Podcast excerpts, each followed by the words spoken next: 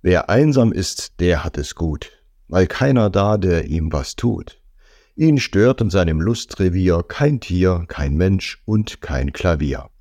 Und niemand gibt ihm weise Lehren, die gut gemeint und bös zu hören. Der Welt entronnen geht er still in Filzpantoffeln, wann er will. Einen wunderschönen guten Morgen. Ich bin Daniel Quaiser, Gemeinschaftspastor im Mecklenburgischen Gemeinschaftsverband. Gerade hast du ein paar Zeilen aus einem Gedicht von Wilhelm Busch gehört. Ja, ein bisschen Einsamkeit kann tatsächlich für einige Zeit mal ganz gut tun. Immer Trubel, immer viele Pläne, immer andere Menschen. Da braucht unser Hirn und unser Herz auch mal so richtig frei, wenn wir es denn zulassen. Doch permanente Einsamkeit kann auch krank machen.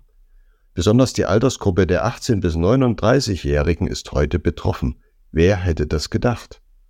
Die Folgen sind teilweise dramatisch. Neben seelischen Erkrankungen wie zum Beispiel Depressionen sind sie auch körperlicher Art. Herz-Kreislauf-Krankheiten, Infekte und sogar Krebs kann auf Vereinsamung zurückgehen, so jedenfalls der Hirnforscher Manfred Spitzer. In Deutschland fühlen sich 17 Prozent aller Einwohner regelmäßig einsam. Und in England gibt es seit fünf Jahren sogar ein Ministerium gegen Einsamkeit. Ob die Politik das Problem lösen kann? Ich habe da so meine Fragen. Einsamkeit ist ein wichtiges Thema auch in der Bibel. Adam war allein. Gott erkannte das sofort und schaffte eine super Abhilfe.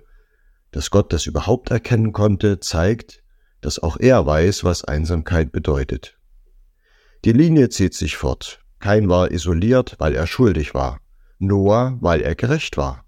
Hiob fühlte sich unverstanden Mose war ein einsamer Leiter. Paulus war am Ende von allen Mitarbeitern verlassen. Die Gründe für Einsamkeit sind damals wie heute unterschiedlich. Der Verlust eines geliebten Menschen, das Dasein als Single, und wer keine gute Mutter-Kind-Beziehung hatte, dem fällt sozialer Kontakt manchmal schwerer als anderen.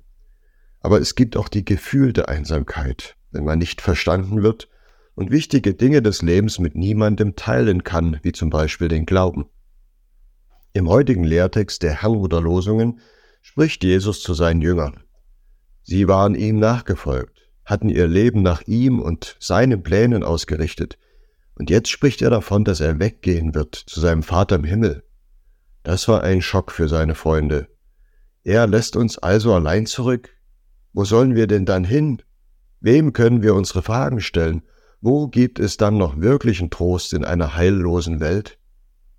Und da gibt ihnen Jesus diese hoffnungsvolle Antwort. Ich will euch nicht als Weisen zurücklassen. Ich komme zu euch. Johannes 14, Vers 18. Jesus spricht hier vom Heiligen Geist. Durch ihn will er seine Nachfolger vergewissern, du bist nicht allein. Gott ist da für dich. Und mein Geist wird dir Gottes Wahrheiten ins Herz sprechen, immer wieder neu. Meine Patentante sagt, dass sie das genau so erlebt. Sie ist jetzt Mitte 70 und lebt allein. Sie sagt, ich bin nicht einsam. Als Krankenschwester hatte sie immer mit vielen Menschen zu tun, mit Kolleginnen und Patienten. Sie war auch engagiert in ihrer Kirchgemeinde, leitete den Seniorenkreis. Doch jetzt geht sie kaum noch unter Menschen, obwohl sie körperlich dazu in der Lage wäre. Sie nimmt sich täglich drei Stunden für die Begegnung mit Gott in der Stille.